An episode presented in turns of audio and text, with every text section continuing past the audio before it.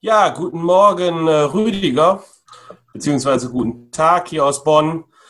Guten ähm, Morgen, herzlich willkommen an, Genau. Äh, ja, willkommen an, an alle unsere Zuschauer, Zuhörer zu unserer siebten Epino Episode Coronomics.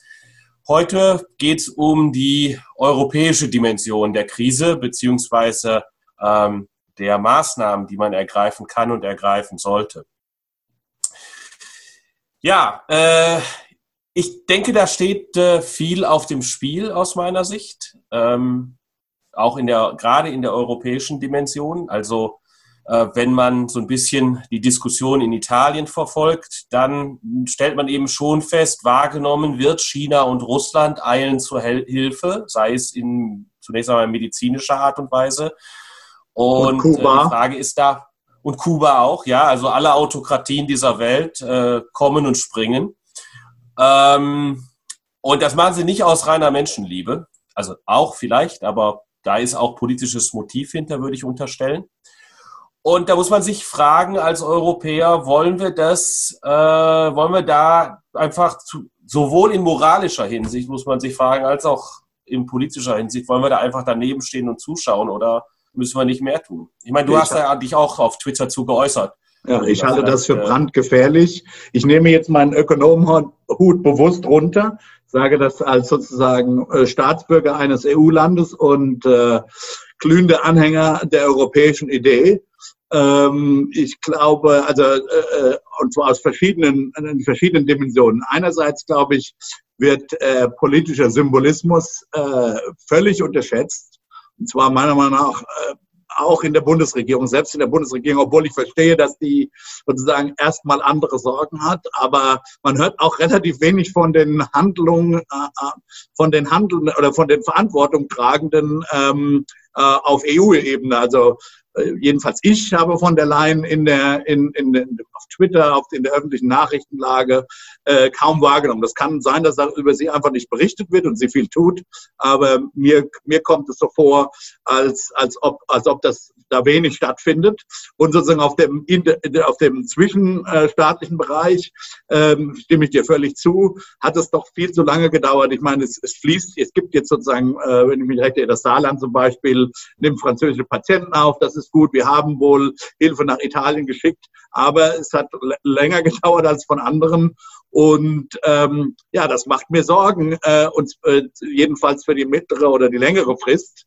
Äh, es kann gut sein, dass jetzt die Bevölkerung sagen werden, die Populisten, äh, naja, man braucht eben doch Expertise und nicht Populismus in so einer Krise. Aber wenn das dann alles mal wieder vorbei ist und mal vergessen und das und dann wird, werden diese akuten äh, Geschichten auch schnell wieder vergessen und dann erinnert man sich oft an so symbolische Dinge und dann fürchte ich, dass es da äh, Leute geben wird, die äh, in bestimmten Ländern politisches Kapital aus dem Nichtvorhandensein zwischenstaatlicher und gesamteuropäischer äh, Solidarität äh, geben, äh, schlagen werden. Das ist meine Befürchtung. Ja, also ich denke, man sollte sagen, auf der europäischen Ebene passiert was. Meine Wahrnehmung ist, dass äh, da die Kommission Dinge versucht, aber so ein bisschen auch auf Widerstände trifft.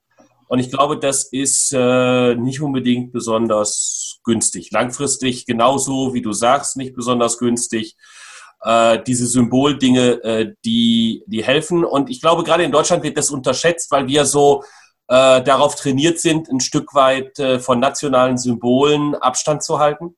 Richtig. Weil das ist in anderen Ländern, äh, ist das anders. Und das muss man äh, zur Kenntnis nehmen. Und äh, dann kann man das als äh, sinnlosen Pathos äh, sehen. Aber es macht halt einen Unterschied, ob da irgendein Arzt oder ein Arzt kommt, äh, der eine Flagge auf seine Uniform genäht hat. Also ich glaube, das sind Dinge, aber wir sollten vielleicht zu den wirtschaftlichen Fragen kommen, sonst rennt uns auch die Zeit davon. Da ist auch unsere Expertise, aber das so ein bisschen als staatsbürgerliche, äh, als staatsbürgerlichen Kommentar mal vorweggestellt. Also ähm, wie sieht es auf der wirtschaftlichen Ebene aus? Wir haben natürlich in der Europäischen Union extrem starke Vernetzungen. Ja, äh, aus der deutschen Sicht ist Italien einer unserer äh, zentralen äh, Handelspartner. Da sind ganz viele Lieferketten, äh, die äh, über Italien, über Spanien gehen und in, Gerade in alle anderen Länder. Gerade Norditalien. Genau, genau, genau. Und ähm, da stellt sich aus meiner Sicht eben die Frage, jetzt haben wir dieses Programm für Deutschland, was wir so als, äh, was du äh, kommentiert hast, als künstliches Koma. Das finde ich ist eigentlich ein ganz schönes ähm, Bild.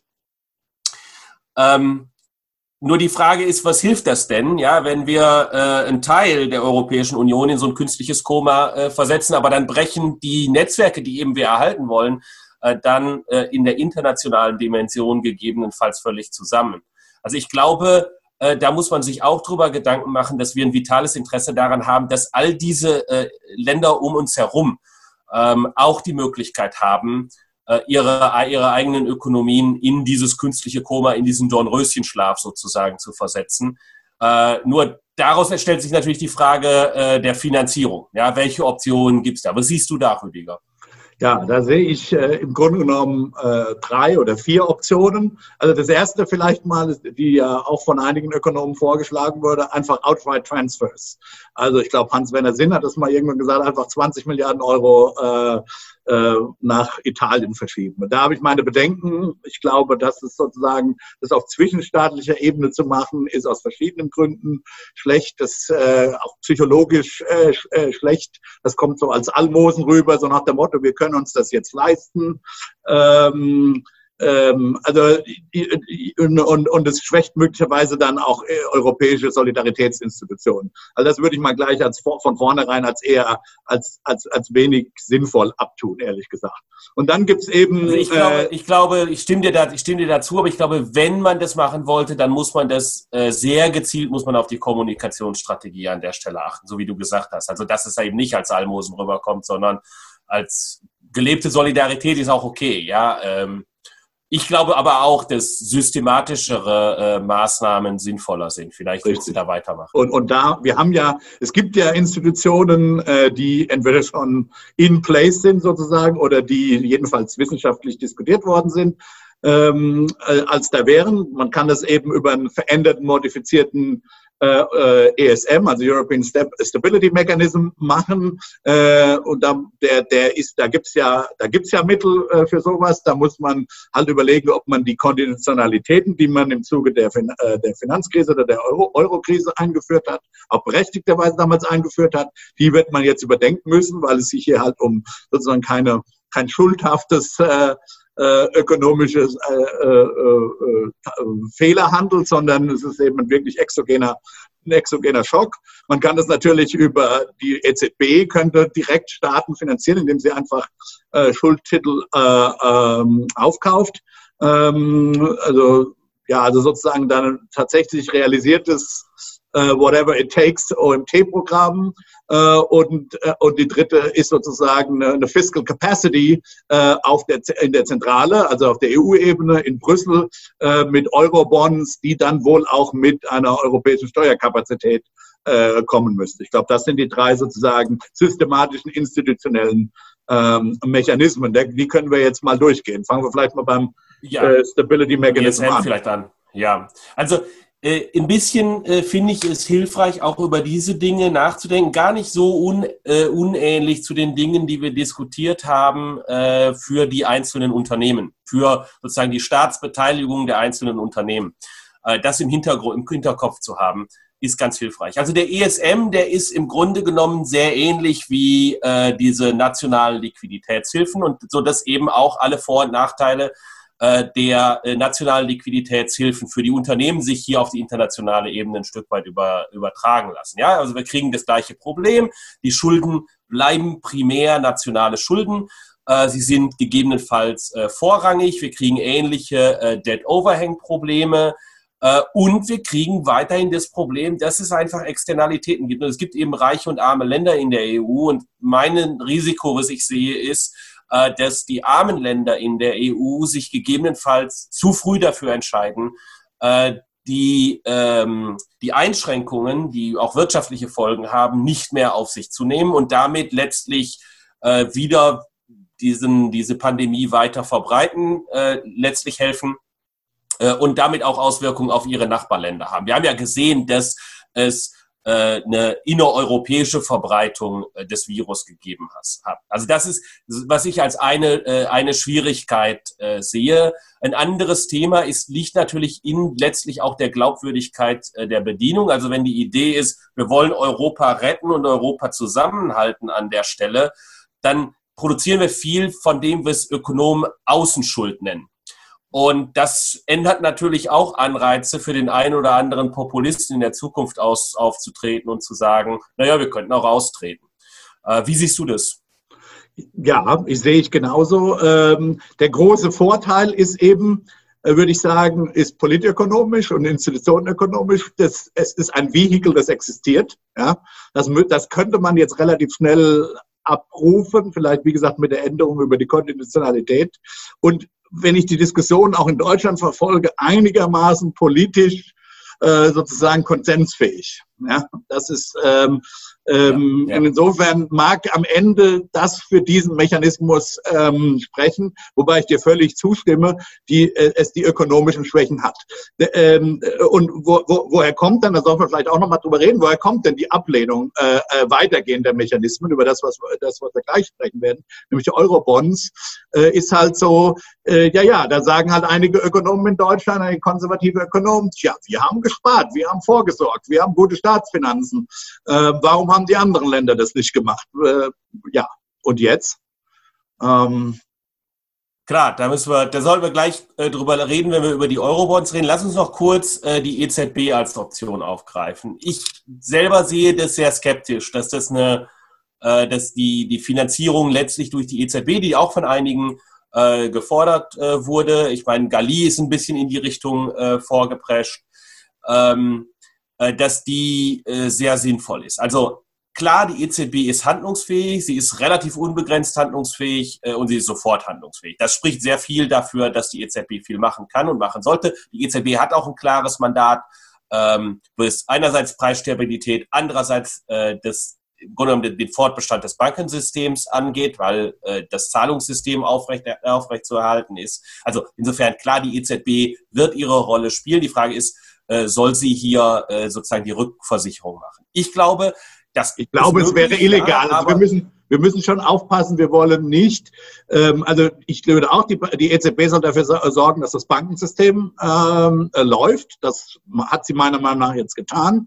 Ähm, inwieweit sie sozusagen die Spreads, äh, sie wird auch, äh, ich habe nichts dagegen, wenn die EZB auch auf die Spreads guckt.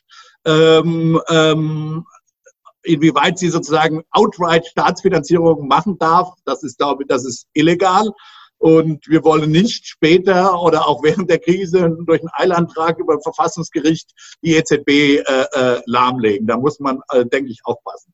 Ähm, also das, Klar. da, da Klar. würde ich, da würde ich, äh, das wäre dann äh, absolut kontraproduktiv. Also soll die EZB machen das, was sie kann, das Bankensystem am Laufen halten, das Finanzsystem am Laufen erhalten. Das, äh, das läuft äh, über den Sekundärmarkt natürlich weiterhin, äh, ähm, soweit es für die Geldpolitik erforderlich ist. Ähm, äh, Staatsanleihen kaufen und, und, und dabei belassen. Und äh, wie gesagt, entweder SMT oder, und das scheint so, glaube ich, da sollten wir jetzt hinkommen, vielleicht so ein bisschen unser Favorit zu sein, aus ökonomischen Gründen, nicht nur aus Solidaritätsgründen, ähm, also nicht aus Bleeding Heart Gründen, wie man das in Amerika sagen würde, ähm, äh, die, die Euro-Bonds und die Euro-Corona-Bonds äh, äh, zu machen. Ne?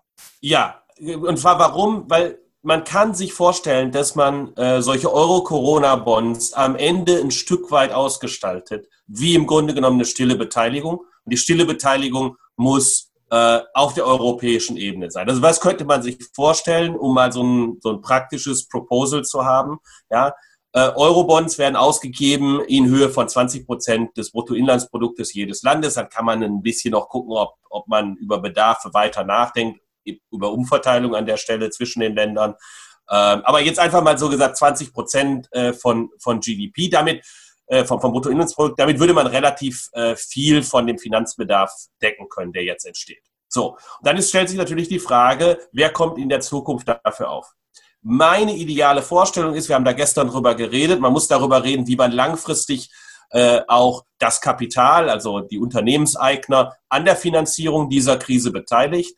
Äh, meine ideale Vorstellung wäre, gleichzeitig damit reinzugehen und eine europäische Unternehmensbesteuerung einzuführen. Die kann dann diese, diese Eurobonds ähm, letztlich finanzieren. Man hat, man, man rollt, rollt hinterher nach der Krise nicht in die äh, Frage rein, welchen, welche äh, Schwierigkeiten haben wir denn wegen europäischem äh, Unternehmensbesteuerungswettbewerb. Ähm, letztlich dann das Kapital, was wir jetzt subventionieren, aus der Haftung zu nehmen, was wir aus guten Gründen jetzt subventionieren. Aber wir müssen eben auch schon über die Verteilungswirkungen äh, zwischen Kapital und Arbeit, äh, zwischen Reichen und Armen äh, in der Gesellschaft äh, nachdenken, aus meiner Sicht. Wie siehst du das? Das hört sich alles gut an und, äh, glaube ich, ökonomisch äh, spricht äh, viel dafür, weil eben genau diese Externalitäten dann internalisiert werden auf der richtigen Ebene. Ja, ähm, wir haben Take-up-Probleme äh, hoffentlich nicht ähm, und wir kriegen diese wir kriegen halt keinen Anreiz äh, zu sagen, naja, jetzt, äh, warum sollen wir diese, die, unsere eigene Staatsschuld ähm, an Leute zurückbezahlen, die mit uns nicht äh, solidarisch waren. Das ist ja genau diese Populismusprobleme werden wir ja beim ESM kriegen. Das einzige große Problem ist, wenn du das wirklich mit einem europäischen Unternehmenssteuer unterfüttern willst, das kriegst du in einer, in einer, in einer angemessenen Zeit wohl kaum hin.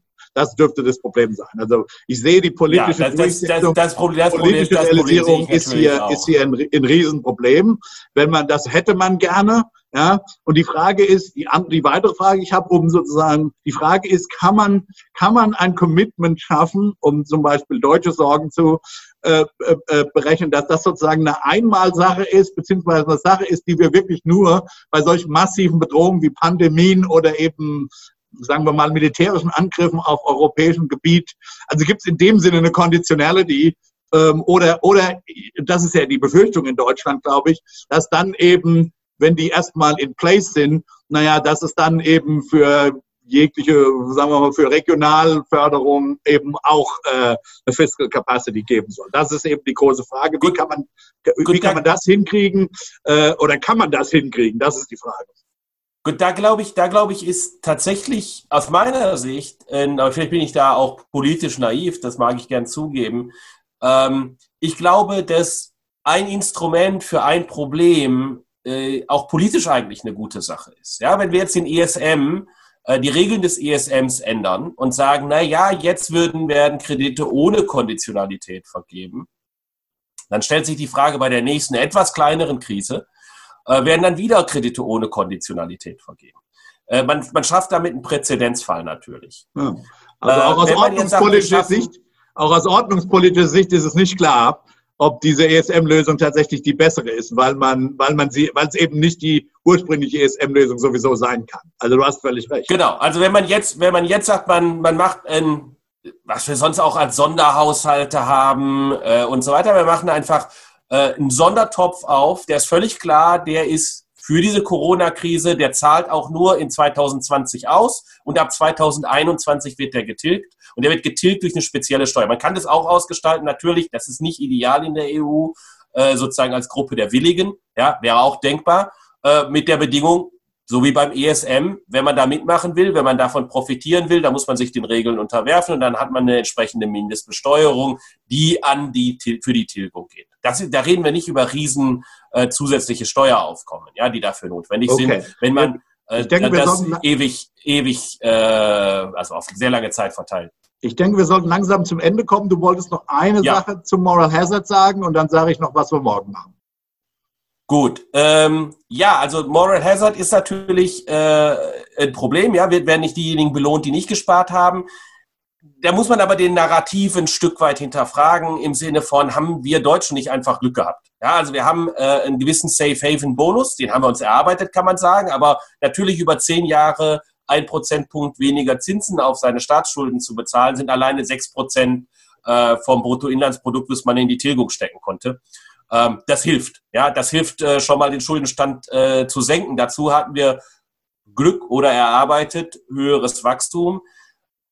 Jetzt kann man sagen, das haben die nicht gewollt, das höhere Wachstum. Ich glaube das nicht. Ich glaube nicht, dass irgendwie ähm, Spanien oder Italien das so einfach gewählt haben und gesagt haben, na ja, es war völlig klar, was die bessere Lösung gewesen wäre, um das Wachstum zu erhöhen, aber wir haben das liegen lassen.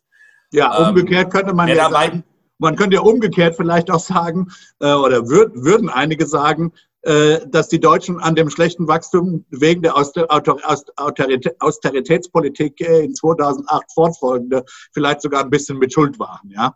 Ähm, das ist ja ein Argument. Das, das, ist, das, ist eine, das ist eine lange Debatte, eine, aus, eine komplizierte Debatte. Die werden wir jetzt nicht innerhalb von äh, 30 Sekunden klären können. Insofern gib mal lieber den Ausblick auf die nächste genau. Sendung. Und, äh, ich wollte nur sagen, diese Stimmen gibt es auch. So, was machen wir morgen? Morgen wollen wir uns ein bisschen drüber unterhalten, äh, was jetzt sozusagen in den nächsten vier, fünf, sechs Wochen äh, ansteht. Wir haben ja jetzt äh, sozusagen den Rettungsschirm errichtet, den Liquiditätsschirm errichtet. Äh, da wollen wir dann nochmal genauer gucken, was jetzt so, was machen wir jetzt mit dieser gekauften Zeit und äh, ein bisschen über Exit-Strategien nachdenken. Ja. Bis dahin, ich bleib gesund. Ich wünsche dir alles Gute. Genau, auch unseren Zuhörern alles Gute, bleibt gesund und äh, hört wieder rein. Tschüss.